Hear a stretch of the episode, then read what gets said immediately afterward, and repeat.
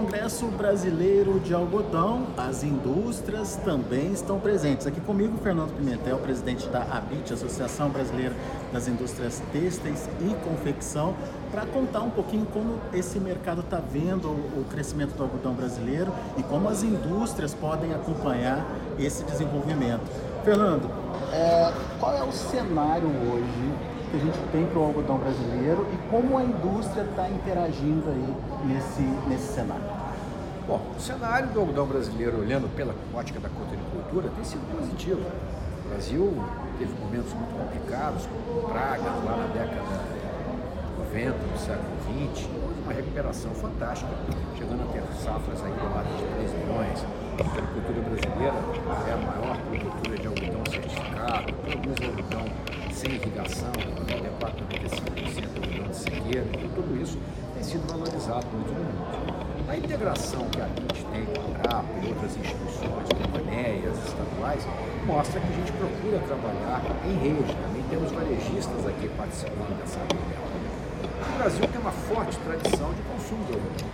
Temos indústrias que consomem bastante essa matéria-prima, como a área de mesa e banho, principalmente banho. Temos toda a área de jeanswear, que é eminentemente dessa matéria-prima, temos as malharias, enfim, o Brasil tem uma tradição.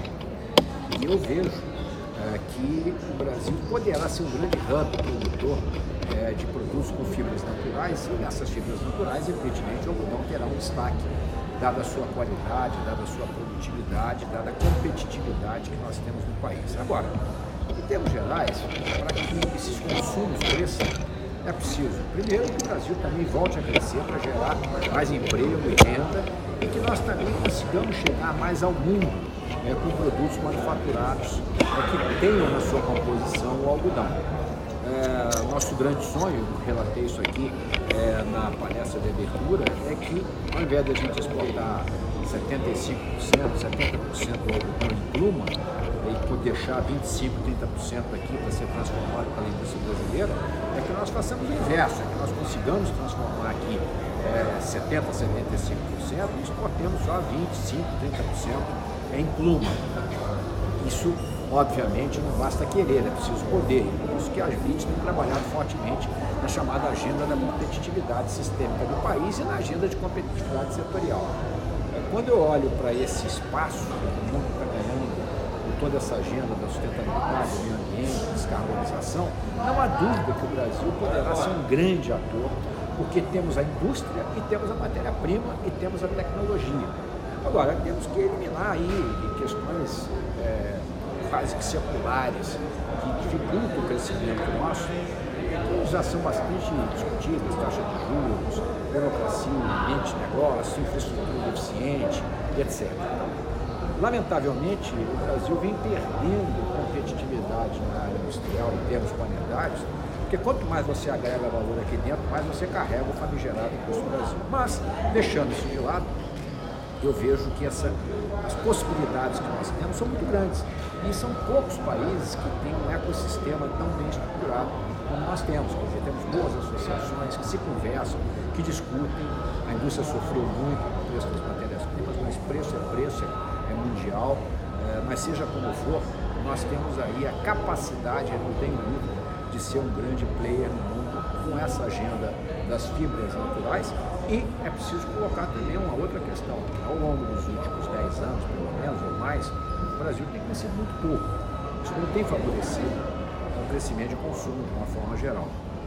E houve também um certo empobrecimento relativo da sociedade, uma transferência de consumo de fibras naturais para fibras sintéticas.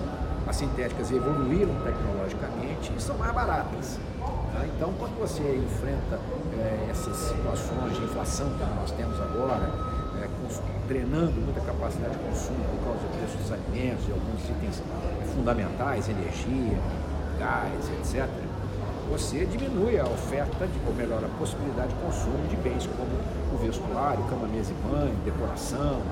É, não que eles não sejam bens de primeira necessidade, mas são compras postergáveis.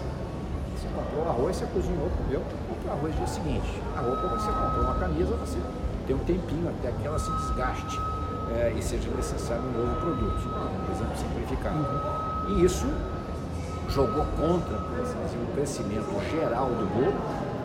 E dentro do bolo que nós temos, é, ganhou destaque fibras que têm uma capacidade de gerar um produto que lá na ponta fique mais acessível à grande massa de consumo.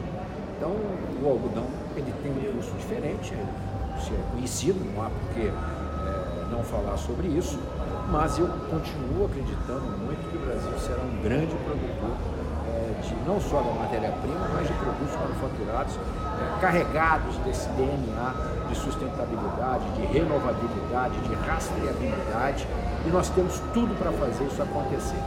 Você trouxe vários pontos para discussão, mas eu queria é, entender qual é a perspectiva da indústria nesse momento com relação a essa questão que você é, deixou muito claro que tem a, consumo tem a ver com dinheiro no bolso. É, tem alguma perspectiva de melhora? A indústria já trabalha com possibilidade de investimentos? Como é que está isso? A indústria tem que investir permanentemente, senão ela fica fora do jogo. Nós temos aí um número mágico é, que você tem que colocar no mercado em investimentos para ficar no mesmo lugar anualmente em torno de 5 a 6% do faturamento. Então isso significa que você tem que botar 10, 12, 13 bilhões de reais por ano, industrialmente falando, em atualização, em tecnologia, em qualificação das pessoas, etc. Se você for é, investir para crescer, para atender o mercado nacional e o mercado mundial, que tem que ser um objetivo permanente, esse investimento quase que dobra. O mundo está crescendo a 3, 4% ao ano no nosso setor, principalmente na área dos têxteis técnicos. Olhando para o Brasil, esse ano, no primeiro, no primeiro semestre, foi muito duro industrialmente, porque o varejo andou bem, mas não deu tanto pedido para a indústria. Cresceu a importação vestuário, que ocupou um pedaço é, desse market share da produção nacional. E a indústria também sofreu muito com os altos preços das matérias-primas, com destaque para o próprio. Então isso levou a ajustes na produção, redução da produção, para que as empresas ficassem equilibradas dentro do seu capital de giro, sem ir a endividamento, que no Brasil é sempre um risco dado ao nível de taxa de juros. Olhando para o ano que vem, acho que poucas pessoas têm hoje uma visão muito clara. O que nós temos é previsão do Boletim Focus, que é uma pesquisa semanal do Banco Central, e essa previsão está dando um crescimento muito elevado. A gente sabe que esse setor tem uma forte aderência com o PIB, porque é um produto que depende do emprego, da renda e da expectativa do consumidor. Se ele está mais otimista, se ele está mais é, esperançoso, ele, ele, investe um pouco mais, cuida mais de si, se ele está mais pessimista, ele fica mais retraído. Então, o ano que vem, nós não estamos achando que vai ser um ano exuberante. No entanto, é bom que se frise é, essas análises têm sido muito equivocadas nos últimos tempos. Por exemplo, tinham instituições financeiras aí renomadas prevendo recessão para o Brasil esse ano, nós vamos crescer entre 2% e 2,5%. Muito aquém do que a gente precisa crescer é, para subir de patamar de renda geral do país. Mas, de qualquer maneira, muito melhor é, do que estavam sendo feitos os prognósticos é, no início do ano.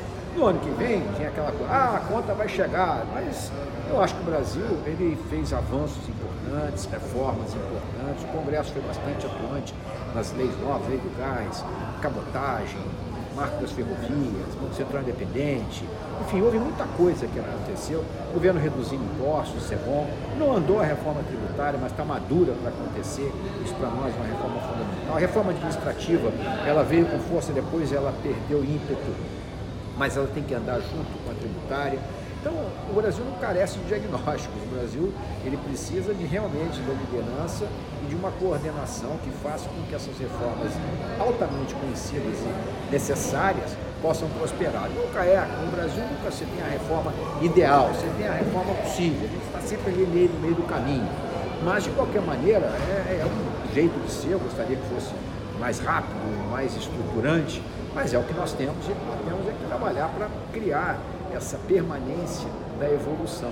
Nós assistimos agora a palavra da apresentação da Starts e a inovação, que é recorrente. Então nós temos que estar sempre inovando, aprendendo e fazendo os movimentos em direção ao caminho certo. A expectativa de hoje não é de um 2023 de crescimento elevado. Não é hoje, olhando de tudo. O primeiro ano do governo pode ser esse, pode ser outro, mas é um primeiro ano. É, sempre existem aí aqueles, aquelas, assim, as intercorrências de um mandato novo, seja do presidente atual, seja de quem vier, é, caso venha as eleições. E temos, teremos um congresso. Então, vamos ver como é que é, porque o Congresso Nacional ele é fundamental, ele foi fundamental nessa agenda aí dos últimos quatro anos e vai continuar sendo fundamental. Porque é lá que são feitas as leis, lá que você avança ou não com projetos importantes para o país. É, e olhando de hoje, eu não sou, falando aí como sou Assuna, né?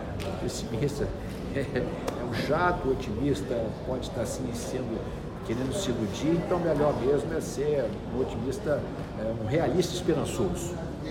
Eu sou sempre um realista esperançoso e sabendo que nada cai do céu, que a gente tem que trabalhar muito, a gente tem que é, propor muito e desenvolver temas que são recorrentes, mas são fundamentais para que o país possa, digamos assim, sair desse ritmo meio letárgico que ele tem vivendo de crescimento, apesar das surpresas positivas, por exemplo, este ano, e entrar numa trajetória que nos coloque entre 3 e 4% ao ano de crescimento de forma continuada e sustentável. Sustentada e sustentável. Essa agenda tecnologia, inovação, sustentabilidade, esse tripé veio para ficar. Isso precisa de formar as pessoas, qualificar melhor.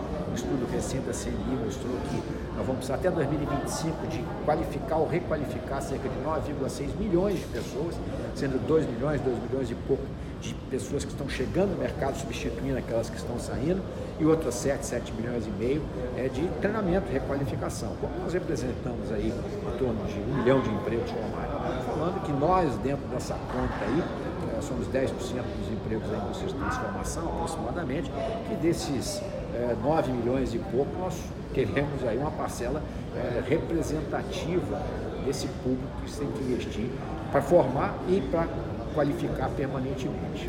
Agora, nessa briga da fibra sintética com as fibras naturais, é, a gente já percebe uma, uma mudança, pelo menos, de comportamento aí na questão de divulgação, na questão é, do próprio sol de algodão, de querer mostrar o que, que é e como é que faz, enfim, como é que funciona.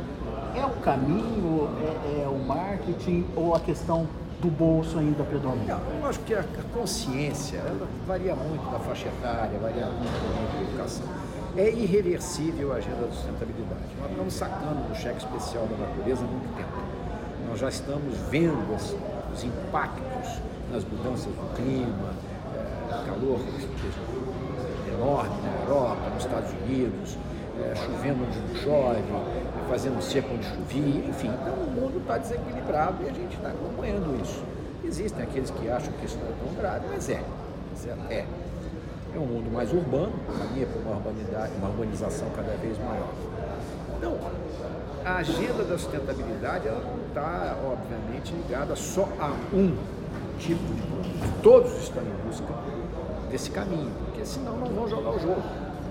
Então, é, as preferências individuais dependem daquilo que você pode pagar, com a consciência daquilo que você está consumindo e da performance daquilo que você está comprando. É um ledo engano achar que o consumo mais massivo, que as pessoas elas não podem errar na compra. Não há uma renda disponível é para, ah, vou experimentar aquilo ali, não deu certo, eu não gosto. Não, a compra tem que ser muito certeira produto tem que ser muito positivo para atender a expectativa, porque não há renda suficiente para ficar experimentando e errando. A experiência sempre existe, mas eu estou colocando diferente. Quem tem uma renda mais folgada, ele pode comprar, arriscar aqui, ali, não deu certo, ele usa, passa para outra pessoa, faz um reuso. Os modelos de negócio estão mudando. Second hand, segunda mão, é, a parte de reciclagem, a parte de aluguel, tudo isso está impactando o mercado em maior ou menor grau. Então, todo o aparato produtivo, seja da matéria-prima, seja do fio, do tecido, da malha, da roupa, da venda, ele vai ter que caminhar nessa agenda. Então, não vai ser especificamente privilégio de um. Quem estiver fora desse jogo estará, quem não estiver nessa agenda estará fora do jogo.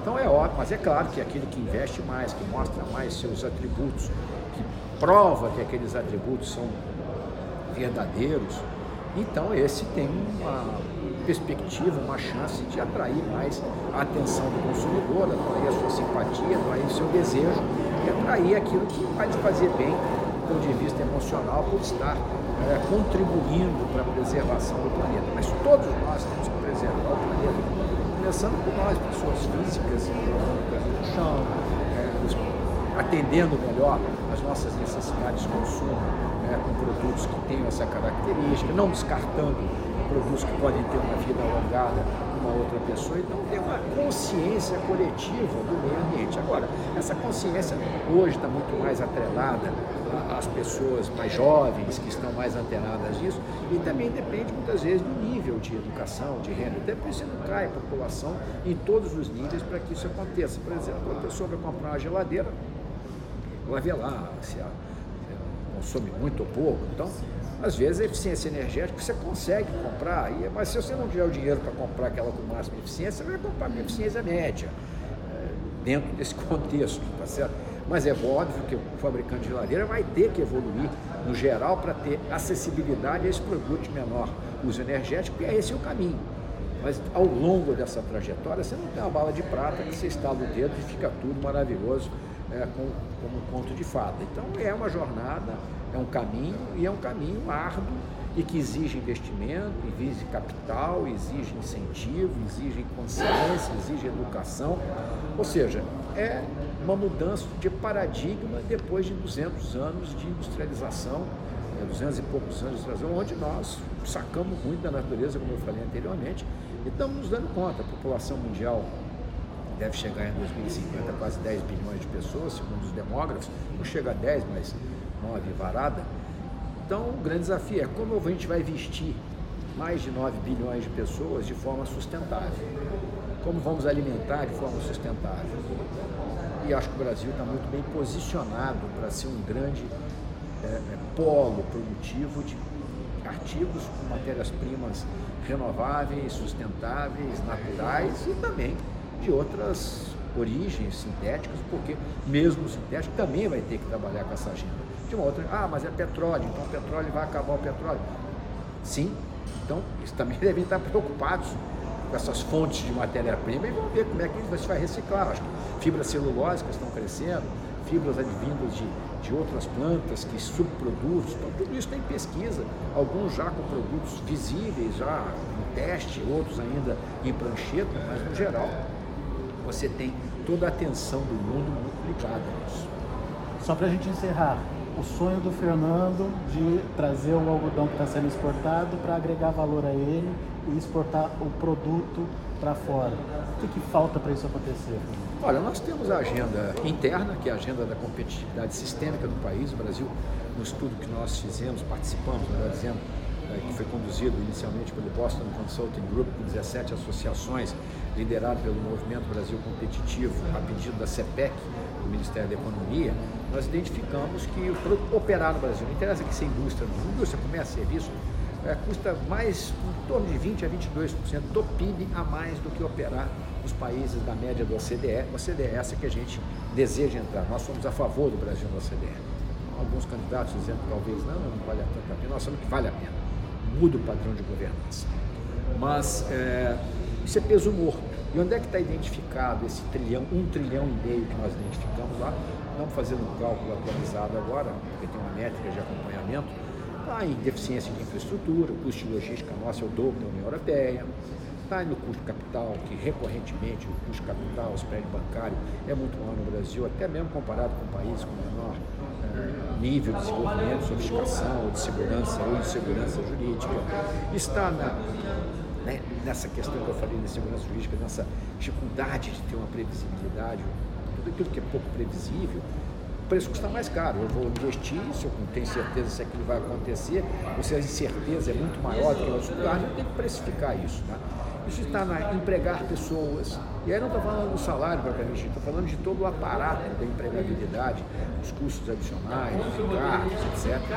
Isso está ligado também, do ponto de vista aqui interno, custo de energia, são várias agendas que nós temos mapeado e trabalhamos, e alguns deles já avançaram no Congresso Nacional, várias ações nesse sentido. Nós estamos parados, talvez mais lentos que deveríamos estar.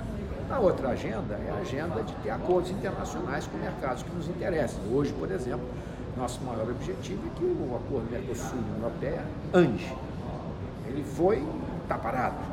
Isso abre uma perspectiva de um novo mercado, não só de mercado, para ir voltar, mas também acordos entre empresariais, transferências, assim, trocas tecnológicas, tudo isso. Temos aí, o acordo com EFTA, que é Suíça, Liechtenstein, é, Noruega e Islândia, é, que é um acordo também já está arrumado. Temos negociações com o Canadá, que estão um pouco paradas.